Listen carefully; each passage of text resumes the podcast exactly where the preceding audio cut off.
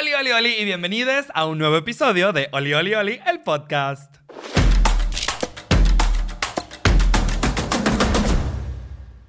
Y gracias por estar de nuevo aquí con nosotros en Oli Oli Oli el podcast. Y el día de hoy tengo una invitada muy, muy especial.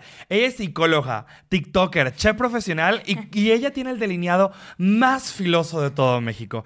Ella es Cas Quesada. Hola, gracias Hola. por invitarme. Ay, y yo, no. chef profesional, ya todo aquí. ¿no? Claro, eres todóloga. Sí. ¿Cómo estás, reina? Muy bien, ¿y tú? Muy bien, también muy emocionada de tenerte aquí. Y justamente del tema de hoy, que hoy que estamos celebrando el Día de los Muertos, queremos hablar de la responsabilidad afectiva. Qué terror. La que no tuvieron nuestros exes, di. Sí, Uh, yo. Vamos a empezar por estandarizar qué es la responsabilidad afectiva. Y encontré una bonita descripción en línea, este, porque tampoco voy a decir que la inventé yo, porque yo no soy psicólogo, yo soy licenciado en negocios internacionales, yo me sé vender. Eso es todo. Ok. Entonces, dice, dice C. Entendemos por responsabilidad afectiva o emocional el hecho de reconocer y asumir que nuestros actos causan emociones en las otras personas con las que nos relacionamos. Ah, perfecto. Sí, sí, sí. Y ahí va, justo este, creo que normalmente la responsabilidad afectiva la llevamos directamente con la pareja y que solamente existe con la pareja y no. O sea, también la responsabilidad afectiva afecta o se relaciona con todas y cada una de las personas que nos rodean. Desde nuestros amigos más cercanos hasta la gente que, con la que literal convives. O sea, No, una vez al día. O cuando vas al súper. O Ujú. X, Y, Z. O sea, no nada más es a nivel emocional romántico. ¿O tú qué Ah, no, claro. Es que siempre algo que luego yo veo mucho es que, por ejemplo, vamos a poner que tú y yo somos novios, ¿no? Y si nos peleamos hoy, pues no te voy a dejar de hablar eternamente. Como que a lo mejor nos dejamos de hablar dos días y luego lo vamos a solucionar. Pero ¿no te has dado cuenta que cuando es con amigos se pueden dejar de hablar así por un problema? Como que no tenemos acostumbrado la resolución de problemas en amistades. Definitivamente. Sí, sí, sí. O sea, me ha pasado muchas veces y de hecho, de hecho, ahora que lo piensas, bueno, más bien ahora que lo dices, güey, hay un amigo que era de mis mejores amigos y fue de mis mejores amigos durante nueve años, este, que justo antes de yo venirme acá a vivir a Ciudad de México, estamos hablando ya de un año, este, pues fue mi cumpleaños porque cumplí cerca de, de cuando, de cuando me vine para acá. Cumplí años, todo bien, fue bla, bla. Y como tiempo después, como que ya no hablamos tanto ah, antes de venirme. Ok.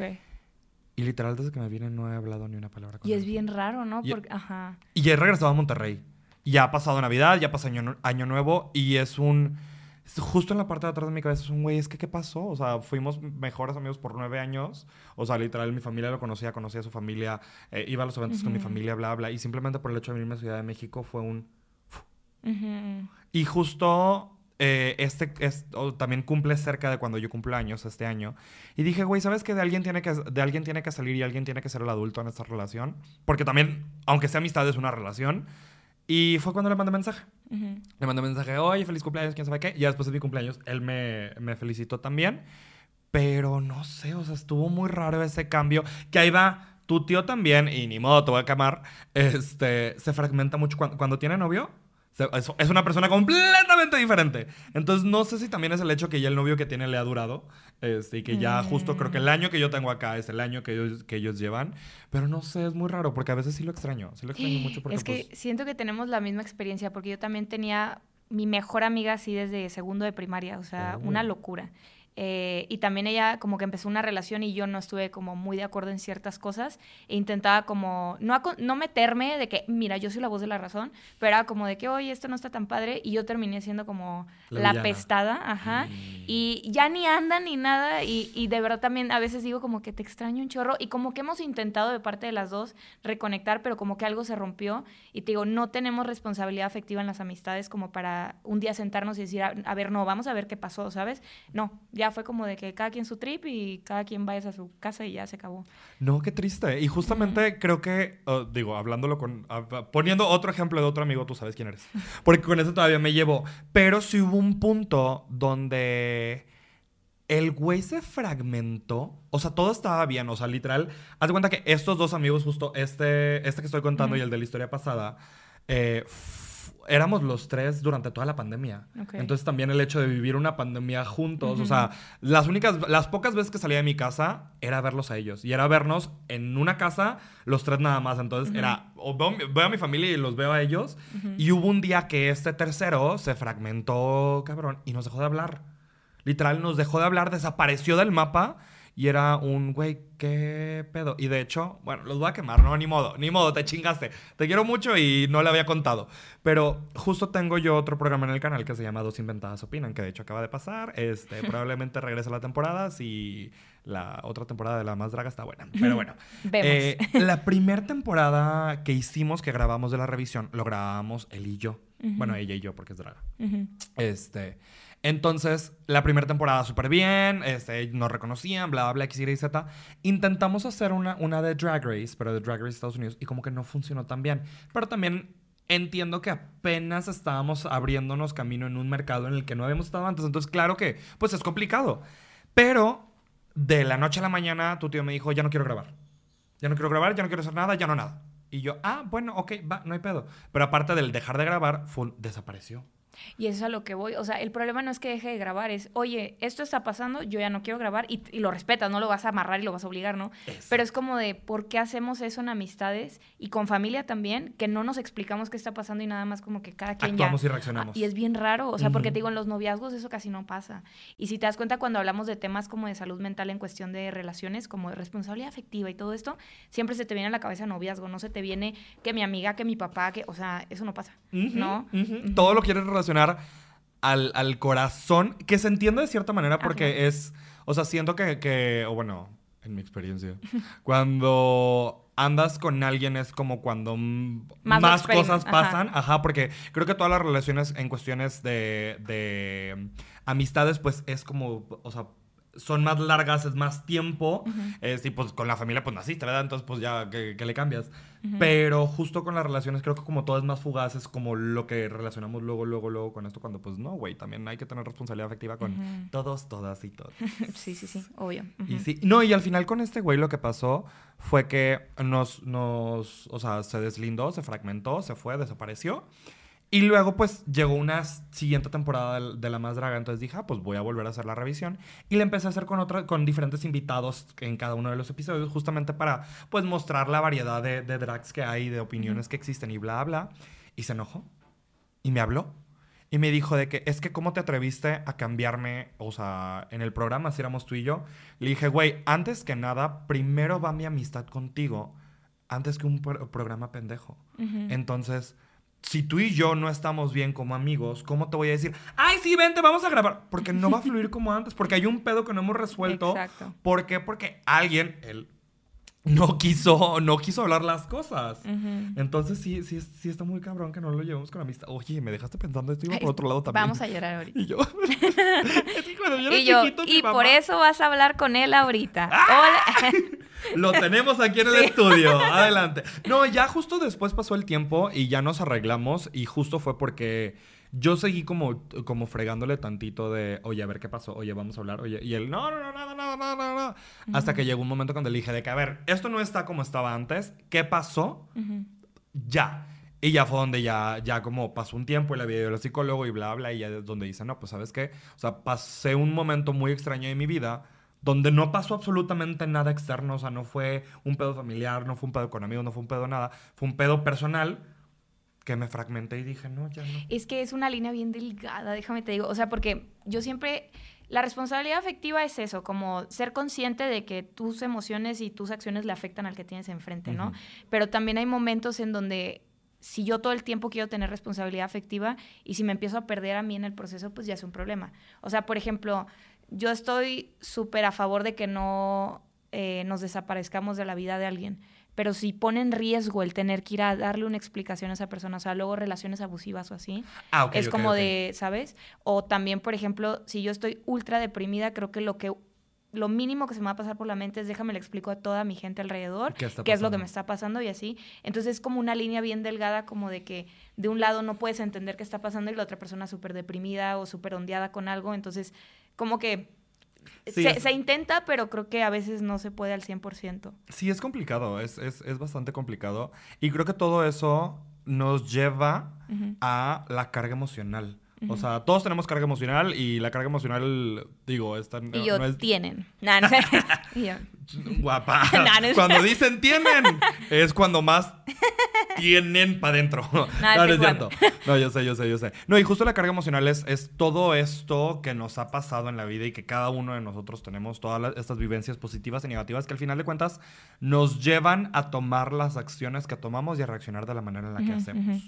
Eh, y muchas veces me puedo atrever a decir que no sabemos, porque me incluyo a veces, gestionar nuestras propias emociones. Ah, no. Es, o sea, es... Y es complicado. Es complicado porque justo creo que tener, tienes que tener... Para gestionar tus emociones tienes que tener mucho em, autoconocimiento. Y creo que muchas personas le tenemos miedo a eso. Eh, sí, por- o sea, por ejemplo, luego es lo que yo pienso con la terapia, que ya la... Estoy súper a favor de que ya todo el mundo va a terapia o intentamos que todo el mundo va a terapia, Por ¿verdad? favor y Eh, gracias. Sí, sí, gracias, se, se- se agradece. Pero también estoy de acuerdo que por lo mismo de que estamos intentando vendérsela a todo el mundo, ya está muy romantizada y se nos olvida que es un proceso horrible. Y no horrible como... La consecuencia es bien bonita, te conoces y sanas y, y te relacionas súper bien, pero imagínate ir a un lugar en donde te van a abrir una coladera de todo el mugrero que tienes adentro, de que te hagas consciente que has sido mala persona, de que, o sea, yo estoy segura que yo, Cas, en redes eh, y Cas en mi vida personal y yo como psicóloga, sé que hay gente que piensa que soy mala psicóloga, sé que hay gente que piensa que soy mala, lo que sea, ajá, y sé que hay gente que ha de decir, no manches, Cas, súper linda y así, y sé que hay gente en mi vida que ha de decir, Cas es un asco de ser humano. O sea, porque los conociste en diferentes etapas en donde no sabías ni qué te estaba pasando. Entonces, sí nos da miedo porque imagínate que ahorita llegue alguien y te diga, bueno, Luis Carlos, nos vamos a hacer cargo de que eres bien mentiroso y eres bien así, y es como de cómo que era mentiroso. O sea, sí me explico, entonces como que no es tan divertido a veces. Y, y es algo que no hablamos de, de ir a terapia y de conocerte, que sí es pesado. Ajá, es, es todo un pedo, es literal escarbarle, como tú dices, es escarbarle a todo esto que por años y años y años has ocultado abajo del tapete y decir, a ver, a ver, moma- ma- man- ma- manita, ahora sí, enfréntalo y no es nada fácil. No Por eso es- te digo, yo estoy segura que gente de otra etapa de mi vida ha de decir que soy un asco de ser humano. Y perdón, ¿verdad? Una sí, sí, pública, sí, o sea, sí, de que de una vez perdón y te saco la lista, ¿no? Perdona, este, no, pero estoy casi segura y estoy segura que gente de ahorita de mi etapa de vida ha de decir que haces bien linda y también ha de haber otra gente que decir es un asco de ser humano. O sea, porque imagínate conocerte así completamente, o sea, creo que la mente tampoco lo puede como tolerar. Creo que Sí, no. tiene que ir por etapas, ¿no? Donde vas como entendiendo y sanando y todo. No, y eso, y eso, sanando. O sea, y justo o- ahorita que lo, que lo dices me, me remonta a cuando, o sea, cuando iba a terapia a, una- a un punto específico que justo yo le decía a la terapeuta de que es que yo le tengo mucho coraje a ciertas personas. Mm. O sea, ciertas personas en específico, cualquier cosa que hacían, mi reacción era al 120%. Ujú. Y yo no entendía el por qué. O sea, está bien que sí. O sea, sí había acciones que decía, hijo de tu madre. Pero también había acciones que no tenían que ser así. Sin embargo, lo eran. Este, entonces, justo ya cuando destaparon la cloaca, ya se dieron cuenta de todo lo que había dentro. Y dije, ah, con razón, ahora entiendo todo. Estoy malita de la cabeza. No, o luego no te pasa que, que si tú tienes una reacción, pero en tu mente está justificado el por qué actuaste así, se te hace difícil pedir perdón. Uy, O sea, no, porque- soy, soy bien, soy bien de esos. Seremos norteñas, oye. Entonces yo me enojo y paz, o sea, me voy al cielo y luego es como el tener que pedir perdón. Sé que lo tengo que hacer porque me da vergüenza la, la actitud que tomé, pero al mismo tiempo en mi mente como que es, pues sí, pero te trataron mal. Ajá. Y es- Tenías una razón para hacerlo. Ajá, entonces como que pedir perdón digo, "Ugh, no quiero, ¿sabes? Pero es que el, el hecho de que una persona te haga daño no quiere decir que tú hiciste todo bien también. Sí. Nena, encontramos Ajá. un punto medio donde en verdad aceptemos el hecho de que sí, sí la cagué, pero eh, también tratar, creo que, de entender el por qué pasaron las cosas como pasaron. Y aquí es un punto donde yo estoy como en acuerdo y en desacuerdo, porque también muchas veces me ha pasado que yo soy el que termina haciendo estos, eh, o sea, es- estos, como estas recopilaciones en mi cabeza de que, a ver, ¿qué pasó? Pasó esto y esto y esto y esto. Ah, ok, ya, ya entendí, pero ves a las otras personas que literal les vale, les vale un kilo de... Y dices, güey, pues yo estoy poniendo todo el esfuerzo para que en verdad esto funcione y para en verdad poder hacer así, sí, sí, sí, sí. Y a la otra persona le vale madre. Y yo. ¿por qué? ¿De qué hablas? o qué? Ah, no. Ah, No, es que ju- justo. ah, va- Vamos a quemar gente, claro que sí. Este va a ser el podcast donde voy a quemar a todas las personas. Eh, y justamente, por ejemplo, a mi hermano, todo, todo, todo se le resbala. Se le resbala así de una manera que digo, güey. O sea, hay veces que literal parece que no le importa ni siquiera su vida. Entonces, a mí me enojaba mucho porque mi hermana, mi mamá y yo somos muy pasionales en diferentes niveles, pero somos muy pasionales. Entonces, yo soy muy perfeccionista, yo soy muy que todo tiene que estar así, así, así, así tienen que ser las cosas. Entonces, cuando a él le valía madres, a mí me causaba un hervor Ujú. adentro que decía, güey, esto no es sano. O sea, esto no es sano porque literal ya me está causando ansiedad. Por ejemplo, a mí cuando, cuando me da mucho estrés o me da ansiedad o bla, bla, se me empiezan a descaraparar los dedos. Ok. Y llegaba un momento donde, güey, literal, toda, toda, toda, toda, toda la mano la tenía como descarapelada. Este, entonces, una de las cosas que me, que me dijo la psicóloga era de que es que tienes que aprenderle un poquito a tu hermano, dejar como pasar, o sea, salir las cosas. Y yo, o sea, sí, pero también llega un momento donde mi hermano tiene cero responsabilidad de lo que está haciendo, incluida la responsabilidad efectiva. Entonces, es, es algo como tricky y, y- y pesado que justo nos lleva, creo yo, a estas heridas emocionales que tienes que ver en terapia, que esas son las más difíciles de, de sanar y las más, creo yo, las más tardadas. Sí, porque vienen de muchas cosas y han generado muchas consecuencias y han generado muchas herramientas en tu vida. No, o sea, es como, por eso te digo, ir a terapia sí, no, no, y no lo digo para que se espanten y nadie vaya, ¿no? De que de- todo el mundo ya no por voy a favor, vayan. No, no, no, sino de que el favor. proceso eh, tiene etapas muy bonitas y la consecuencia es muy bonita, pero el proceso es pesado, quieras o no. Entonces, como abrirlo y decir, ah, entonces me comporto así porque pasó esto y hizo esto y así, y es como de que, ah, ¿verdad? Y luego, como ese proceso de tener que desconocerte porque tienes que desaprender esas, esas actitudes que no son buenas y que no deberían de ser tuyas. Y es que pienso yo, honestamente, que la responsabilidad afectiva inicia con uno mismo, como del decir, yo no me estoy sintiendo bien y cada que me enojo me suelto gritando como maníaco y este, cada que pasa esto me pongo a llorar así incontrolablemente. Entonces, ¿cómo te pido yo a ti que tengas responsabilidad afectiva con lo que me está pasando si ni siquiera yo me cuido y me trato bien y me hablo bien? O sea, no hago nada, ¿no? Entonces sí, va por muchas partes. Sí, regresamos al, auto, al autoconocimiento, que por eso es importante ir a terapia. Y también, también uno de los puntos importantes de, de ir a terapia no solamente es ir, porque te puedes ir a hacer pendejo una Ah, hora y... y justo eso, bueno, estoy quemando a todo el mundo. Justo eh, era, era algo que le pasaba mucho a mi hermana, o sea... eh, mi hermana y yo empe- empezamos a ir a terapia más o menos como al mismo tiempo, pero mi hermana era menor, menor de edad. Creo que eso ya Ujú. lo había contado, ni modo lo vuelvo a contar. Eh, era menor de edad en ese entonces, entonces, eh, pues los psicólogos tengo entendido que si los papás les preguntan cuando son menores de edad, Ujú. tienen la responsabilidad de decirles o pueden decirles o... O sea, tienen acceso a los papás a esa información. Sí, sí, sí. Entonces, pues le contaba a la psicóloga a mi mamá que mi hermana iba a sentarse una hora y que no decía nada. Ujú. En cambio, yo cuando iba era un necesito sacar todo esto. Hasta Y te faltaba iba- ahora, ¿no? Literal. O sea, creo que la, me puedo atrever a decir que la primera sesión que tuve con ella duró tres horas. Así. O sea, y era pum, pum, pum. Entonces, si ya van a ir a terapia, si ya van a hacer el gasto, si ya van a, o sea, si van a, a, pues, a pasar por todo este proceso, mm, se va a escuchar muy pendejo lo que voy a decir, pero échenle ganas y en verdad métanse terapia y en verdad saquen todo eso porque se van a sentir muy bien después de que pase todo eso, pero pues sí van a ser momentos turbios mientras tanto, pero es el proceso de sanar. Para después poder estar bien con otras personas que ahí ya, ahora sí ya vamos a darle un twist un poquito ya más a lo, a lo sentimental. Y justo eh, creo que algo que pasa muchas veces, en especial en este tiempo, este, digo, y creo que es pues nuestra generación más o menos, el hecho de las aplicaciones. Quiero, quiero que me cuentes cómo es el dating este, en, en- en el mundo heterosexual. Pues es que siento que es complicado Ajá.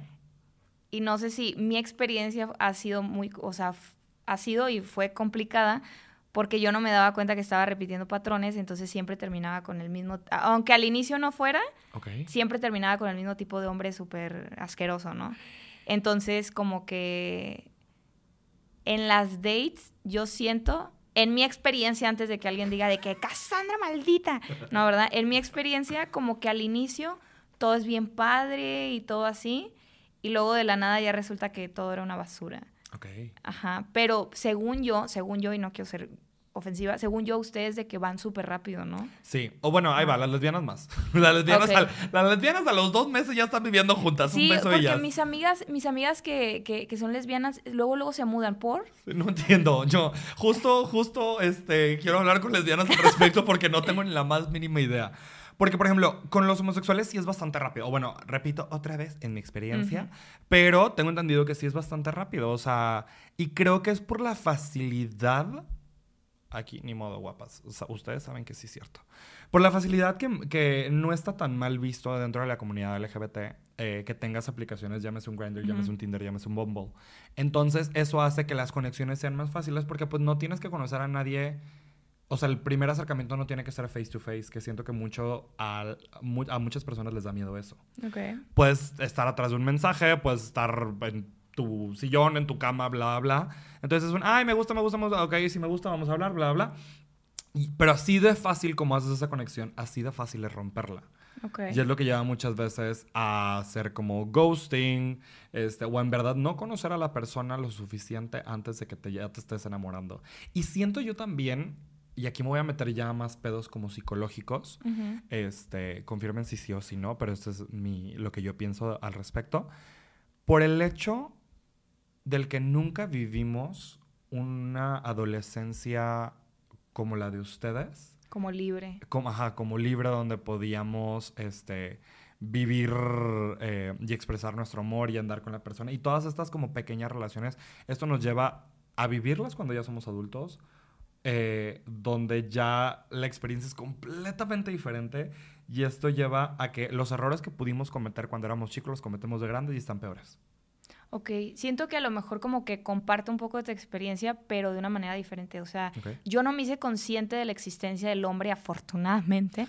O sea, hasta grande, ¿sabes? Como que no sabía que le tenía que gustar a la gente. Hasta que una maestra me dijo como de, ¿por qué te comportas como niño? que para mí fue de que cómo se porta un niño, o sea, como que ahí fue donde yo dije, ¿qué está pasando? ¿no? Entonces ahí lo que terminó pasando es que creo que yo quería ya la atención de los hombres como de una manera femenina, porque yo no quería ser hombre, ¿sabes? Porque la maestra me dio como ese miedo de que yo no era una niña como muy así.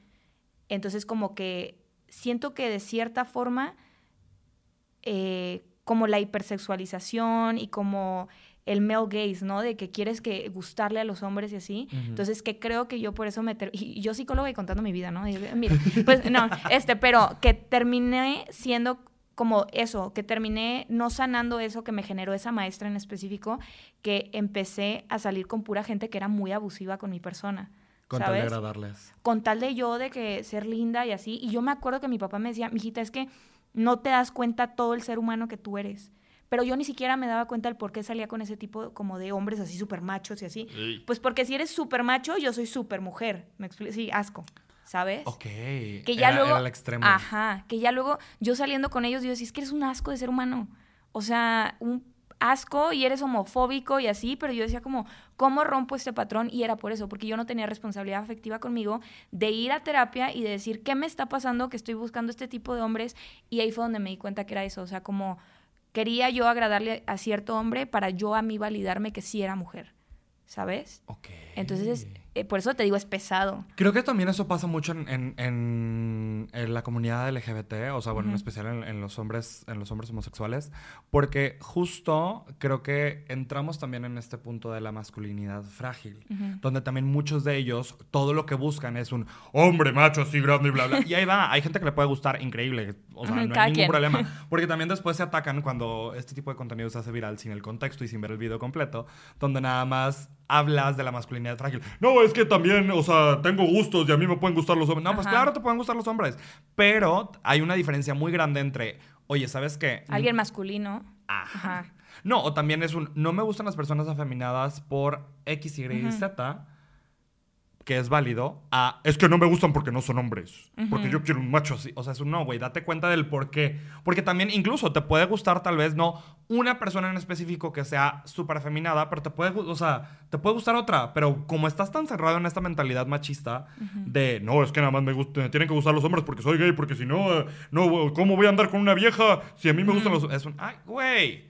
¿Qué, mentalidad tan cerrada y tan pendeja? Es que fíjate que yo, yo tuve un amigo que hace mucho, nadie va a saber quién es y así, pero tuve un amigo que, que, es gay y me acuerdo que él me decía de que yo es súper bien con todo, pero que no nos casemos. Y yo, ¿cómo vas a odiar a la misma gente que eres? O sea, y siento que era eso, o sea, como que tenía mucha como algo adentro que no había... Internalizada. Ajá, ajá, con todo su proceso que literalmente él mismo se terminaba odiando, ¿sabes? Sí. Y, y ahí es donde te digo, ¿dónde está tu propia responsabilidad afectiva de darte cuenta que te odias? O sea, por ser gay, ¿me explico? Entonces como todo un trip, ¿no? Sí, está, es- está cañón. Y luego justo creo que eso, una cosa es lo que lleves interno y luego otra cosa es lo que, lo que lleves externo. Y justo regresando, por ejemplo, al tema de las apps, es muy fácil eh, en estos días hacer cosas este, que lastiman a otras personas y tú ni tomarlo en cuenta. Llámese, por ejemplo, el ghosting, que creo que justamente por el mismo uso de aplicaciones y bla, bla, es muy fácil que alguien te hable y estar hablando y estar hablando y estar hablando y de repente desaparecer. De repente desaparecer y nunca más contestarle y nunca darle una explicación. Y ha habido veces este, donde, y lo- esto lo puedo contar de, de mi, de mi persona, eh, que a la otra persona, o sea, yo siendo la, la- persona que ya le dejaron de contestar y desaparecieron, sí te quedas pensando de que, güey, es que ¿qué hice yo? O sea, ¿fui yo el problema? ¿Fui yo quien causó esto? Porque como la otra persona literal cierra una puerta y se va, nunca, nunca terminas de cerrar, o bueno, sí terminas de cerrar, pero una vez que lo trabajas. eh, y justo... oh, no, literal, hoy sí estoy quemando gente al mando poder. Eso me pasó con mi exnovio. Eso me pasó con mi exnovio de que eh, yo le mando un mensaje, este, un día random, donde le digo, oye, a ver, ah, porque él se había mudado acá, acá a Ciudad de México también y yo también, entonces los dos ya estábamos aquí, pero no nos habíamos visto por unos pedos y yo, Ujú. X. Entonces yo le mando un mensaje y le digo, oye, este, buenos días, antes que nada, claro que sí. Eh, ¿Nos vamos a ver? O sea, ¿en algún momento nos vamos a ver o vamos a hacer como que nada de esto pasó? Ok. Ahí está. Yo se lo mandé, evidentemente, a las 12 del día cuando yo sabía que estaba online, porque yo lo vi online y dije, mandar. Claro que sí, para que a mí no me saquen la de no, es que no lo vi, estaba Es- ocupado. estaba Estabas dormido. online. Estabas online, cabrón. Después, eh, pasa una hora, dos horas, tres horas, cuatro horas, cinco horas, seis horas, siete horas, ocho horas. No me contestó en ocho horas. Llegó un momento donde yo ya, por mi propia dignidad, la poca que me quedaba, dije, ¿no sabes qué? Y le mandé un mensaje. Y le dije, este, pues creo que el silencio habla más que las palabras. Muchísimas gracias por este año y cacho. Este, aprendí mucho. No espero que seamos los mejores amigos, pero... O sea, pero seguían andando. Sí. O sea, no habíamos cortado, no había, no había pasado absolutamente. O sea, nunca, nunca. Contexto. Este, yo, yo me vine a Ciudad de México un mes antes de que él se viniera. Ujú. Para empezar, ya la relación estaba medio, medio así. Ya. Ya le había encontrado Grindr, le había encontrado Tinder. Este, o sea, ya mm, cosas en otros meses, no era de ese mes, pero ya en otros meses que me habíamos trabajado. Este, el vato nunca le quería poner como título a nada. Este, tampoco. responsabilidad afectiva no tenía el cabrón. o sea, no tenía nada. No sé por qué me gustaba. Y yo, ay, qué introspección. Y yo, ay, mamá. No, pero justamente, este, ya había, o sea, no estábamos en el mejor punto de la relación, pero como yo me venía a Ciudad de México y él también se venía, él por trabajo y yo por, trabajo también, pero justo hicimos, hizo match que los dos veníamos, entonces fue un güey, claro, empezamos en una ciudad nueva, pues mínimo nos tenemos el uno al otro, que nos entendemos y nos conocemos y conocemos nuestros procesos y bla, bla, y pues puede llegar a ser más fácil. Entonces, creo que también es una de las razones por las cuales yo no lo quería dejar porque tenía miedo de cómo me fuera a ir aquí. Entonces yo me vengo un mes antes y justo en ese mes que yo me vine, como que sí hablábamos, pero no hablábamos tanto y luego él vino una vez a Ciudad de México con sus amigas y hubo todo un pedo donde el güey se fragmentó horrible. Em, contexto de esto también. Eh, él me había pedido que yo lo... Me dice, voy a ir tal día, sepárame el sábado. Ok. Sepárame el sábado todo el día para hacer actividades, bla, bla. Y yo, ah, va, no hay ningún problema, te lo separo. Un día antes eh, me habla Laisa Sansusi. No sé si lo ubicas, una ujú, draga, de la más draga. Y era justamente antes de que ella se fuera a ir a grabar a la más draga. Ok. Entonces me dice, amiga, no tengo nada. Y yo, ¿cómo que no tienes nada? O sea, ya te vas mañana. ¿Cómo, cómo, cómo, cómo que no? Me dice, no, eso, o sea, estoy vuelta loca, que quién sabe qué. ¿Crees que me puedes ayudar? Le dije, güey, claro, o sea, pues claro, es mi amiga. ¿Cómo, ¿Cómo no le voy a ir a ayudar? Entonces, total, voy a su departamento, este, para esto ya era como en la noche, y me queda, o sea, nos quedamos toda la noche despiertos, terminando todos y cada uno de los detalles. sí. O sea, todos los diseñadores entraron, las escenografías, pegando piedra, pegando esto, pegando otro, acomodando X y literal, haciendo todo, todo, todo, todo, todo, toda la noche. Entonces de repente dan como las siete y media de la mañana Y me manda mensaje de que ya estoy en Ciudad de México. Y yo, ahora, espérate, ¿cuándo, ¿en qué momento me ibas a decir que estabas en el aeropuerto? Bla, bla. Yo me acordaba y le había separado el día. Este, me dice, no, no, no, pues ya llegué este, y ya vamos a ir al restaurante. Y yo le dije, oye, ¿sabes qué? ¿Crees que te pueda ver como en la comida o algo por el estilo? Es que pues vine con Lice, entonces he estado más de 24 horas despierto, estoy todo lleno de glitter, estoy todo lleno de piedra y pegamento, me quiero bañar y me quiero arreglar y nos vemos, nos vemos al ratito. Este, no, pues casi creo que le recordé a su mamá. Se fragmentó, se enojó. Es que yo te dije que quién sabe qué, que bla, bla, quién sabe qué. Y me dejó de contestar. Y en todo el fin de semana que estuvo aquí, no me contestó. No me contestó. O sea, hizo 20 mil actividades con sus amigos. Y mi punto no era un, ya no te voy a ver, es un, dame horas para arreglarme, verme presentable e, ir a verte. Entonces, había pasado eso, habían pasado las cosas de Grindr, Tinder y bla, y otras cosas así. Es, entonces, no estábamos en el mejor momento. Y llegó un punto donde yo le dije, antes de que él llegara aquí a la ciudad, le dije, a ver, esto ya termina aquí o nos vemos en persona y lo hablamos. No, lo vemos, nos vemos en persona. Entonces, el güey ya había estado aquí, ya tenía como dos, tres semanas aquí y no nos habíamos visto. Entonces, para mí era un, güey, ya no estoy jugando. Se me hace rarísimo eso, o sea, ¿cómo? Ah, pues el güey tenía muchos pedos que no quería ver en terapia. De hecho, una vez me, me gritó por decirle que fuera a terapia, pero... Ok. No, pero es que se me hace increíble como de que tenemos algo, ya estamos viviendo en la misma ciudad y... Y desaparezco. Ajá. Entonces, ahí va. Yo le mando ese mensaje y, o sea, no me contesta. A las nueve horas este, le vuelvo a mandar el mensaje de, pues, gracias por nada. Eh, pasan meses y yo no me lo encontraba, no me lo encontraba. No me Entonces tú decías, pues, rompimos. Yo, para mí fue un, pues, güey, ya. Pero, pues, nunca me dio... Nunca, nunca me contestó nada. O sea, no hay, no hay... Hasta la fecha no hay respuesta a ese mensaje. O sea... Si hay otros mensajes después, por ahí te voy a contar por qué. Pero de ese mensaje en específico no hay nada, no hay respuesta, no hay, no hay absolutamente nada. Entonces pasan los meses y yo me lo encuentro en un antro. Y yo... Oh, ¿Qué? Entonces en eso veo, haz de cuenta que él estaba de un lado del antro y yo estaba del otro. Veo que mágicamente su bolita poco a poco se iba acercando a donde yo estaba y yo no, no, no, no, no, no, no, no. Y en eso pues ya se acerca y me dice, hola, oye, ¿podemos hablar? Y yo... Ay, no, qué, terror, me dio ñañara. No, no, no, no, no. Y yo, pero ahí va, yo soy bien y yo no. no, yo soy bien meticha. Sí me, sí me, dan ganas de decirle que no, pero este, Te el, ganó. el, chisme era más. El chisme era más, entonces pues ya me acerqué con él. no, y aparte siento que es, es, válido también aceptar el decir, pues yo también quiero una respuesta, ¿no? Ajá, quiero darle un cierre a esto, que no, nunca lo tuve. Eh, o nunca, nunca lo tuve en ese momento. Entonces ya después empezamos a hablar, me dijo estupidez y media. Este, y en eso como que se acercan sus amigos y sus amigos no sabían quién era yo, o bueno, los güeyes con los que estaba, no sabían quién era yo y en eso me dicen, este, o bueno, nos dicen de, ay, qué bonita pareja hacen. Y yo, güey, me cagué de risa. Me cagué de risa en su cara, en su cara. Eh, y luego el güey de que cóllense. Y los vatos de que no, es que hacen muy bonita pareja y bla, bla. Entonces yo estaba cagado de risa. Y en eso ya pasan como un tiempecito y me dice de que es que, es que siento que ya lo superaste tú, ¿no? Y, o sea, como que ya le, como que ya, ya, ya cerraste, ya, ya, ya, ya lo superaste.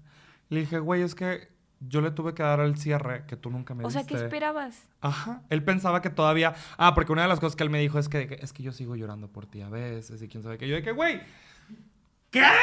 Pero es que ahí es donde el, el otro punto que me decías, lo del gaslighting. O sea, porque el gaslighting es un tipo de manipulación en donde te hacen creer que la realidad que tú estás viviendo no es la misma real, ¿no? Entonces, como, oye, también te, mudaste a la misma ciudad que yo, te mandé un mensaje, oye, ¿qué onda? Y así de repente, es que yo no he podido superar esto.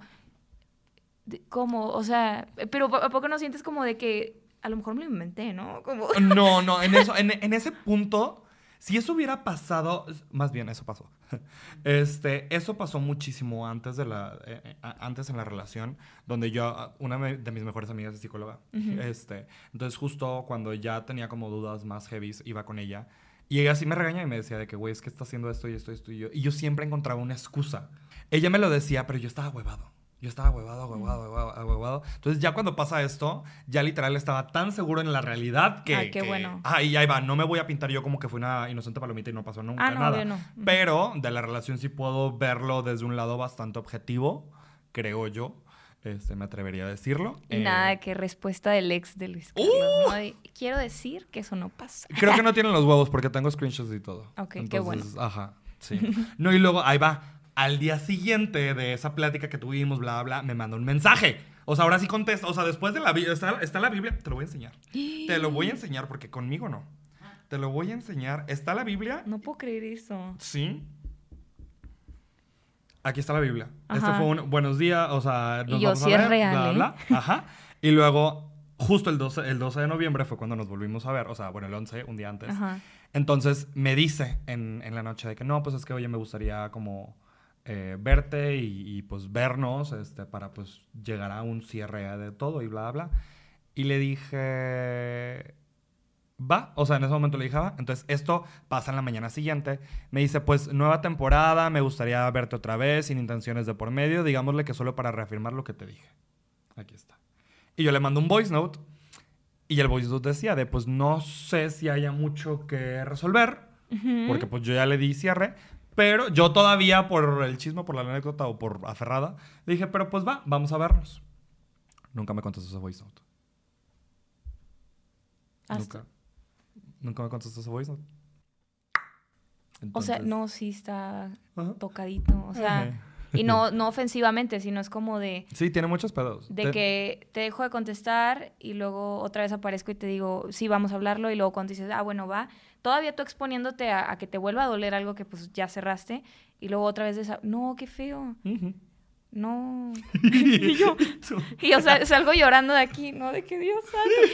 No, qué feo. Pero siento que eso, no quiero decir que es muy común, pero poquito. Ok. O sea, sí esta falta de responsabilidad afectiva por muchos de los traumas que podemos llegar a tener, porque pues, o sea, ustedes no salen del closet, ustedes no, eh, o sea, no tienen que luchar contra la sociedad por su expresión de género o por su identidad. Sí, por eso Entonces, ahorita que me preguntaste que cómo es tu experiencia de que dateando y así, siento que soy una persona muy privilegiada en cuestión de que soy heterosexual, este, pues sé que no estoy fea, entonces no, no experimento, no, pero o sea, siendo real, ¿no? No experimento como tan seguido el que me dejen de contestar o cosas así, pero sí pienso como he salido con gente con cero responsabilidad afectiva y luego yo he terminado en terapia por esas relaciones en donde yo dije, yo, yo entré sana, ¿sabes? Y salí loca de aquí. Ok, entraste a la relación sana Ujú. y eso te llevó a terapia. ¿Y cómo, cómo reconociste el hecho de decir, oye, ¿sabes qué? Esto creo que está, esto- creo que eso está mal, este, ocupo ir a terapia? Porque creo que mucha gente, muchas veces la gente no se da cuenta hasta que ya es muy tarde. Siento que la manera en la que yo reconocía eso era cuando ya me estaba dando miedo contarle a mi grupo de apoyo la realidad que yo estaba viviendo. Porque al inicio cuando sales con alguien, no, que me llevó a comer y esto y aquello y bla, bla, ¿no? Y, y no sé, llegas a tener peleas y amigas les dices, no, que nos peleamos porque no me contestó, bla, bla, bla, y como que normal. Pero yo me empezaba a dar cuenta que estaba entrando en un espacio que no quería cuando ya me daba miedo o pena contarle a mi círculo cercano como eso porque yo sabía que estaba mal. Entonces era el tener que contarlo se volvía real, ¿sabes? Y iba a tener que salir de ahí y no me sentía lista para poder salir de ahí porque ya estaba muy manipulada, ¿no? Ok, ¿y te dabas cuenta tú que estabas manipulada o hasta, o hasta ya después? Ya después. ¿Sabes por qué? Porque pienso que, que luego nos da igual y cedemos en cosas que no debemos de ceder, ¿sabes? Entonces, la gente que no tiene responsabilidad afectiva se va a aprovechar muchísimo que tú no pongas límites, se va a aprovechar muchísimo que a ti te, te valga que hagan con, su con tu vida lo que tú quieras. Entonces, yo confundía el ser buena onda con el me estoy faltando al respeto a diestra y siniestra, ¿sabes? Pero yo decía, pero soy bien linda y soy de que una novia súper chill porque de que no Le me... acepto, le permito, sí hacemos, ajá, así. Ajá, que terminaba yo siendo como, pues eso, como un target súper fácil para gente muy abusiva, sin responsabilidad afectiva, y luego yo era la demente que de la nada se ponía a gritar y era como, no, o sea, ya, ya tengo como todos estos triggers dentro de mí de que me hagas algo, ¿sabes? Ok, Ajá. Qué fuerte. Entonces como que no tengo malas experiencias saliendo en citas, pero tengo malas experiencias en relaciones en ya. una relación, ajá. Que creo que aquí es donde, eh, aquí es lo contrario de mí, porque Ujú. yo en relación creo que nada más tengo esta, o sea, porque esta ha sido como la más, la más fuerte, la, la que duró más tiempo, la, la más, en verdad, siendo una relación, Este, porque, por ejemplo, las de primaria y secundaria dices, güey, no sabías ni limpiarte los calzones. Ujú. o sea, Da igual. entonces, ajá. Pero ya, ya, siendo un adulto responsable, este, justo creo que es la primera y la que más me pega. Pero, por ejemplo, yo en cuestión de citas, sí he tenido como bastante, bastante experiencia. O también en estas cosas que les llaman de que situationships. No sé si lo has escuchado el Sí, término. sí, sí. Nunca sea- he tenido una, pero sí. Bueno, básicamente para la gente que no, que no sepa qué es, la situationship es una donde pues no son novios, pero están saliendo, pero son algo, pero no son nada también al mismo tiempo. Como que tienen reglas de relación, pero no son relaciones, entonces no te puedes enojar por todo. Exacto. Pero me respetas, pero yo voy a hacer lo que yo quiera y Pero no te no puedes tienes enojar. el título Ajá. tampoco y tampoco te lo voy a dar. Ay, no, qué que estrés. Lo odio. Y yo, sí. No, que yo lo odio, lo odio, no tienes idea. O sea, cuando alguien empieza con esto de, ay, es que no sé, digo, no, no, no, no, no, no, no, no, no, adiós, adiós, adiós, adiós, adiós. Mira, adiós. a mí una vez me dijeron de que yo sí pregunté, porque yo dije como, esto está poniéndose muy formal, pero yo no sé qué está pasando y creo que la responsabilidad afectiva es dónde estamos parados los dos y para yo también saber si cedo o no cedo, ¿no? Y me acuerdo que a mí me dijeron de que es que tú fluye. Puta, yo sentí que me metieron un cohete en la cola, o sea, porque yo dije, no. Entonces yo le dije, a ver, el, el agua fluye pero ¿qué tal si es un lago? El agua no está yendo para ninguna parte, nada más está fluyendo en círculos. Entonces le dije yo, o sea, ¿fluye qué? O sea, no somos grupos de mares, ¿sabes? O sea, es como, no, sí me explico. Entonces puede haber agua fluyendo dentro de un lago, pero no está yendo a ninguna parte. Entonces de una vez dime, no, ¿sabes qué? No quiero nada, pero sí me quiero aprovechar de quién eres como ser humano, ¿no? O sea, es que siento. Que obviamente no te voy a preguntar el primer día, oye, ¿qué somos Luis Carlos? No, claro no. pero siento que después de un tiempo tienes que tener la responsabilidad afectiva de decir, oye, ¿sabes qué? Estoy viendo que tú sí estás entrando como en plan de que vamos a andar, pero yo no me siento así. Entonces, de una vez, ¿estás de acuerdo o no estás de acuerdo? Bueno, ábrete o quédate aquí si quieres, ¿no? ¿Cuánto tiempo recomiendas tú? O sea, en, en- en esto repetimos, es dentro de nuestras opiniones y nuestras experiencias, pero tú, tú cuando... Tú en tus experiencias es un... Aquí ya es donde ya empiezo a preguntar qué, qué somos o qué rollo. ¿Como psicóloga o como ser humano? Primero como psicóloga, después como ser humano. Como psicóloga, yo no te puedo dar un tiempo y aquí es donde odio ser psicóloga porque depende. Depende de la Sí, relación. depende de lo que vayas Ay, viendo. Pero no, sí, sí, depende. Porque puede durar tres meses, pero vas viendo que va bien, que se van respetando. Y hay gente que puede durar un mes, pero desde ahí dices como, esto no está yendo a ninguna parte. O sea, como que jugamos a que somos novios, pero nunca hablamos de qué, qué va a pasar. O sea, no vemos nada. ¿no? Entonces, como ahí sí depende muchísimo yo diría que cuando se va a romper ese tiempo de que ya inicies la relación, cuando tú te empieces a sentir incómoda o incómodo o incómoda, ¿verdad? Y abres el tema, oye, yo me estoy sintiendo así, ya identifiqué que yo sí me estoy enamorando, me estoy clavando, lo que sea, ¿tú dónde estás? Cuando empieces a sentir esa incomodidad. Yo como Cassandra, al día, no, no es cierto, este, no, este, yo como Cassandra, no sé, yo siento como tres meses. ¿Verdad? Sí, como tres meses, digo, ya, ya conociste lo que tenía, ¿no? O sea, ya, sí, ¿no? ¿Quién sabe o qué va a pasar? Yo tengo una regla de tres. Ok. Esta es, es una regla de tres que lo escuché en algún momento y me encantó la idea y desde ahí la adopté. Y mi regla de tres es, a las tres citas, sabes si quieres como seguir conociendo a la persona. Ok. A los tres meses, sabes si quieres una relación. Ok. Y a los tres años, sabes si Si ya te quieres casar. algo más formal. Oja, casarte, tener hijos, vivir, Vivir juntos, juntos, bla, bla. O sea, creo que esta regla de tres la he aplicado bastante en, como en, en mi vida y me ha funcionado bastante bien porque creo que a las tres citas ya más o menos como conoces a la persona, ya o sea, ya se han visto y ya han interactuado en diferentes Ok. lugares y situaciones. A los tres meses, pues ya, o sea, es un no quiero pues, estar perdiendo mi tiempo, no quiero, o sea, pues quiero saber a dónde va. Digo, nunca he llegado a los- tres años, ¿verdad? Sí. Pero hasta ahí las primeras dos funcionan bien, ¿eh? Ok, ok. Entonces, tres, tres y tres. Tres, tres y tres. Tres citas, tres meses, tres años. ¿Qué tal si a las dos ya dices, no, te esperas una tercera? Y yo anotando, ¿no? O sea, ¿qué Entonces- pasa? No, es que depende. O sea, depende. Porque si ya es un no rotundo, o sea, por ejemplo, no sé, pone tú uno de mis, de mis que no van a pasar, que no va a pasar, este, si le faltas el respeto a alguien de servicio, si le faltas Ajá. el respeto de que, o te, te ves altanero, bla, bla, para mí ese desde la primera es una guapa, no. Pero si estoy como en estas dudas de, ay, no sé si me gusta, no, no sé, es una, te la puedo Ah, llegar a pasar. Pero ya si es, si es de estas cosas que es un no, no, no, no, no rotundo, sí es un adiós. Bye, guapa. Es que algo que yo siempre le recomiendo a amigas o de que en terapia también es que antes de que salgamos con alguien o estemos como clavados con alguien, hagan una pirámide de prioridades. Porque, porque si ahorita yo salgo con alguien que se me hace guapísimo, mi cerebro va a empezar a producir dopamina y yo voy a decir, ay, es perfecto, ya", ¿verdad? Y voy a creer todas estas cosas. Pero si yo tengo esta pirámide de prioridades y yo digo, una de mis prioridades es que sea una persona que sea trabajadora, vamos a poner, y otra prioridad es esta y bla, bla, bla, y bla, bla, por más que esté guapísimo, yo ya tengo esto aquí bien estructurado y digo, pero no llena nada más que está guapo, ¿sabes? Entonces ahí es donde dices, bueno, va. Pero cuando no te conoces y no tuviste esa responsabilidad de tú analizar qué estoy buscando como ser humano en una relación, puede llegar, llegar Juanito Pérez y te empieza a producir como todo esto y luego por eso llegan los problemas. Porque desde un inicio ni siquiera tú respetaste lo que querías.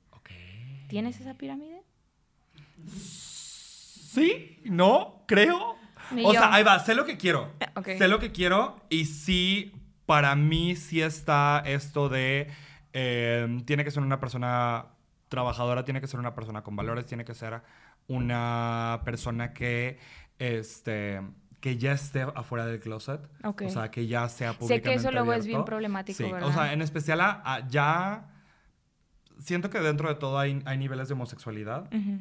Y siento que mi nivel de homosexualidad sí está bastante arriba. O sea, no- me puedes ver sin maquillaje, me puedes ver maquillado, me puedes ver con vestido, me puedes ver con tacones, me puedes ver en ropa deportiva. O sea, pero sí, o sea, mi, mi homosexualidad está un poco más allá que el del común denominador. Ok, Este, entonces, alguien que tenga pedos con mi expresión de género claro. es un no. Sí, o sea, como de que por él, por no él todavía no estar fuera, que te oculte a ti también como tu experiencia, pues sí. O puede también estar, estar afuera y decir, eh, pero no te maquilles, no te vistas así, no esto, no lo... Eso es un no. No, Sí, no, no, no, no, no, ok. no. Por más guapo que estés, por más increíble que seas, es un no. O sea, porque no voy a dejar yo de ser quien soy, nada más, por agradarte Acoplarte, aquí. ajá. Ujú. No Sí. sé. Y justo, justo me ha pasado en, en- digo, ya lo conté esta en, en otro podcast, pero una de mis peores experiencias ha sido cuando yo me desmaquillé afuera de un antro con saliva, nada más para ir a ver a un güey que al final de cuentas me dejó afuera de su casa. Ay, me dio ganas de llorar. ¿Por? Porque sí. no, está- no, es, no es cierto, güey. No, o sea, sí pasó, sí pasó, pero no llores. Ay, es que qué feo. Estaba muy cabrón. Ajá, por eso sé que, Que es algo que ya no que quieres. es algo que no quiero. ¿Neta? Sí. ¿Hace cuánto fue? Ya fue hace varios años. Fue, hace- Ay, fue no. como cuando yo tenía unos 19, 20 años. Eso es a lo que voy de... O sea, esa persona, si tuviera responsabilidad afectiva, sería como de cómo te voy a hacer algo hacia ti y te voy a exponer a que experimentes esas emociones en, en- en tu cuerpo con tal de yo sentirme cómodo aquí donde estoy, ¿no?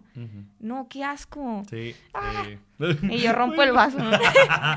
no, pero sí, o sea, justo sí he pasado por, por varias situaciones de ese tipo. Entonces sí sé Ajá. qué es lo que no quiero y sí sé cómo, o sea, hay veces que, que creo que una justa de mis red flags podría decir que es el hecho de tener esta lista tan específica de punto y coma, pero al final de cuentas, si tengo esta lista es por algo, es por algo, es porque ya me pasó y es porque no quiero regresar a esos lugares No, que sí. fueron muy oscuros para mí en un momento. Yo de, de mi última relación tuve que regresar a terapia y fue donde especifiqué completamente esa lista que era para mí. Me liberé de problemas. O sea, sí dije, no, ni una más, o sea, no ya. Y pues bueno, para irle dando un como cierre a todo esto, o sea, ya, ya como contamos estas... Hoy, siempre que hago este tipo de episodios que son como un poquito más serios, güey, me libera bastante y, y siento que estoy dejando ir un, un peso encima. Y justo creo que el hablarlo, en mi caso específico, me Ujú. sirve para sanarlo. No Ujú. volvería a caer en eso. Y bueno, justo encontré unos elementos clave para tener una responsabilidad afectiva este, bastante buena, que cuando los vi dije, ah, tiene bastante sentido. Tiene bastante sentido, sí los aplicaría. Y el primero es el hecho de tener una comunicación clara y precisa y no dejar las cosas a la interpretación. Ok. Porque en lo que yo dije, tú dijiste, yo pensé, tú pensaste, ahí es donde se empiezan a hacer los pedos. Ujú, ujú. El segundo punto para mí es la responsabilidad, eh, que es, eh, o sea, en inglés sería, es que responsabilidad es un término como muy, muy amplio, Ujú. pero en inglés hay un término que se llama accountability, que Ok. es eh, básicamente el hecho de reconocer las consecuencias de nuestros actos. O sea, Ok. darte cuenta que como tú reacciones, tiene consecuencias y el, lo que tú hagas tiene consecuencias. Es decir, va, sí me enojé, sí, por Ujú. esto y esto y esto y esto. Y son, la- o sea, y estas son las consecuencias de X, Y, Z. No nada más hacer justo el gaslight de, es que no es cierto. No, y aparte, ¿Qué algo que pasó? también tiene, tenemos que entender es que yo puedo actuar súper mal y te puedo venir a pedir una disculpa, pero también dentro de, de mí tengo que entender que si tú me quieres dejar de hablar, esas son mis consecuencias de haber perdido el control, o sea, y luego decimos, es que le pedí una disculpa y me dejó de hablar, no tiene responsabilidad afectiva. Bueno, también hay que entender el por qué decidió alejarse de ti, ¿no? O sea, a lo mejor y es consecuencia de tus acciones, ¿no? Es correcto. Ujú. También otro punto es establecer límites, que Ujú. digo, es el último punto que tocamos ahorita. Entonces, sí, establecer límites es- y saber decir que estás dispuesto y que no estás dispuesto a aceptar. Porque ahí va, tampoco es este chiste de que, a todo lo que yo digo es lo que se tiene que hacer y si Ujú. no se hace como yo digo, ya, no. Este, entonces, justo eso, también el hecho de validar emociones, o Ok. sea, lo- justo lo que tú decías de, güey, si la otra persona no quiere porque sus emociones no lo permitan o no, simplemente dijo que no, pues, Ujú. güey, pues ni modo, son... Pues ya es- qué hacemos. Ajá. Ajá, tienes que validarlas. Y creo que o el- uno de los puntos más importantes es el respetar esos límites. O sea, si la otra persona te dijo, güey, ¿sabes qué? Yo no quiero una relación abierta, yo no quiero esto, yo no quiero lo... Dentro de lo, de lo Ujú. aceptable, o sea, y dentro de lo lógico, pero si la persona te dice eso, es aceptarlo. Y creo que también funciona mucho y nos evita problemas que si la otra persona di- directamente te está diciendo, yo no estoy buscando una relación, ¿quieres? No te vas a quedar ahí y luego lo vas a techar de abusivo. Es, te explicó desde un inicio que no quería y tú te quedaste y te lastimaste y te expusiste y ahora, pues no. O sea, creo que ahí también, ajá, ahí también tenemos que entender que si la persona de enfrente nos está haciendo hone- eh, completamente honesto con la situación y aún así nosotros nos quedamos, ahí ya va un poquito de nosotros. Y pues bueno, ahora sí, ya vamos a cerrar, ahora sí, el episodio y vamos a terminar con una dinámica para, para aligerar ya la carga. Y esta dinámica se llama On the Spot. Te voy a decir una palabra, una frase o lo que sea y tú me vas a decir lo primero que pienses, lo primero que se te ocurra. No lo pienses mucho. ¿Estás Y yo, lista? ay, sí. ¿Estás lista? Ok. Lo primero, ¿qué es lo que más te apasiona en esta vida? Conectar. La siguiente, ¿TikTok o Instagram? TikTok. ¿Tienes alguna fobia? A que me secuestren. Ok, Súper densa. ¿Volverías con alguno de tus exes? No, jamás, no. Yo, no. Mayor lección de vida. Que si yo no cambio el patrón que estoy siguiendo, se va a repetir todo siempre. Ok. ¿La terapia es? Libertad. Ok. ¿Y el último? ¿Quesito? Oaxaca. ¡Ay, me encantó! Y ahora sí, para terminar, vamos a darles unos tipsitos para, pues, reconocer o avisarle o no o sea, relacionados a la responsabilidad afectiva en general, ¿verdad? Porque no queremos como encajonar. ¿Quieres, que empe- ¿Quieres empezar? ¿Quieres que empiece? Pues yo, uno personal es el que yo no seguía, que era el como no contarle a mi círculo lo que estaba sucediendo. Entonces, cuando creo que la intuición es muy inteligente, entonces cuando tú digas como creo que esto no está bien, cuéntalo. Cuéntalo para que tu red de apoyo te diga como sabes que sí está muy mal o sabes que no, a lo mejor él está actuando bien y hay que platicarlo. Eso. Ok. El siguiente que yo tengo es el... Uy, es que está, está medio complicado, así que escúchenlo bien. Es comunicarle, si estás con una persona que no tiene responsabilidad afectiva, comunicárselo. Pero ahí va, hay una línea muy delgada entre comunicárselo y decir, ¡ay, yo lo voy a sanar! No, no estamos para sanar a nadie. O sea, literal es solamente decir, oye, ¿sabes qué? Me he dado cuenta de esto.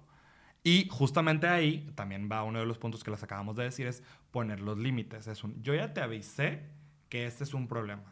Si no trabajas en eso, con permiso, buenas noches. Ujú. Pero tampoco es tu responsabili- responsabilidad eh, curarlo. No. Ujú. Es tu responsabilidad de, hacia tu persona. Tú tener responsabilidad afectiva, tú procurar tu responsabilidad afectiva y tenerlo hacia las demás personas. Pero no es tu responsabilidad preocuparte por la responsabilidad afectiva de los demás. No sé si me di a entender o está como No, no, medio, bien. medio mezclado. Creo que una también buena eh, sería que la responsabilidad, como ser responsable con el que tienes enfrente no puede exceder el nivel de responsabilidad que estás teniendo contigo. Entonces, si yo cuidarte a ti me está haciendo daño a mí, ya estamos teniendo como un problema. Entonces, y, y cuadra con eso, como de que no por intentar que tú entiendas que me estás haciendo daño, me, me van a seguir haciendo daño, ¿no? O sea, Sí. También otro punto que yo quiero decir es el hecho de la familia. O sea, eh, la, bueno, la familia y los amigos más bien. La responsabilidad afectiva, y que fue lo primero que hablamos en el podcast, va más allá de tu pareja. O sea, también son amigos, son compañeros, compañeros de trabajo, compañeros de escuela, familiares, etc. y, y no nacimos pegados con nadie. Entonces, si le tienen que dejar de hablar a su hermano y ya porque es necesario. Ajá, porque luego sentimos como que no, porque es, es mi mejor amigo y así. No, si ya está excediendo todo esto, no nacimos pegado con nadie, se puede poner un límite de cada quien en su casa, ¿no? Y pues bueno, ahora sí, ya terminamos con esto. Cas, dinos dónde te pueden encontrar, digo, evidentemente, pues... Este, y yo, mi casa es, ah, este, Quesito Oaxaca en TikTok y Cas Quesada en todas las demás redes. Ok, me encantó como ya aquí va a estar apareciendo. Y pues bueno, a mí me pueden seguir este, como Luis-Carlos-G o busquen Luis Carlos Garza y la primera inventada que les salga, esa soy yo. Muy bien. Muchísimas gracias por haber visto este episodio. Espero que les haya gustado. Recuerden darle like y suscribirse. Este, y no pasarse los comerciales. Gracias porque así monetizo. Porque esto está saliendo caro como su madre. Nos vemos el próximo jueves a las 12 del día. Como ya saben, con el siguiente episodio de Oli Oli Oli, el podcast. Bye. Bye.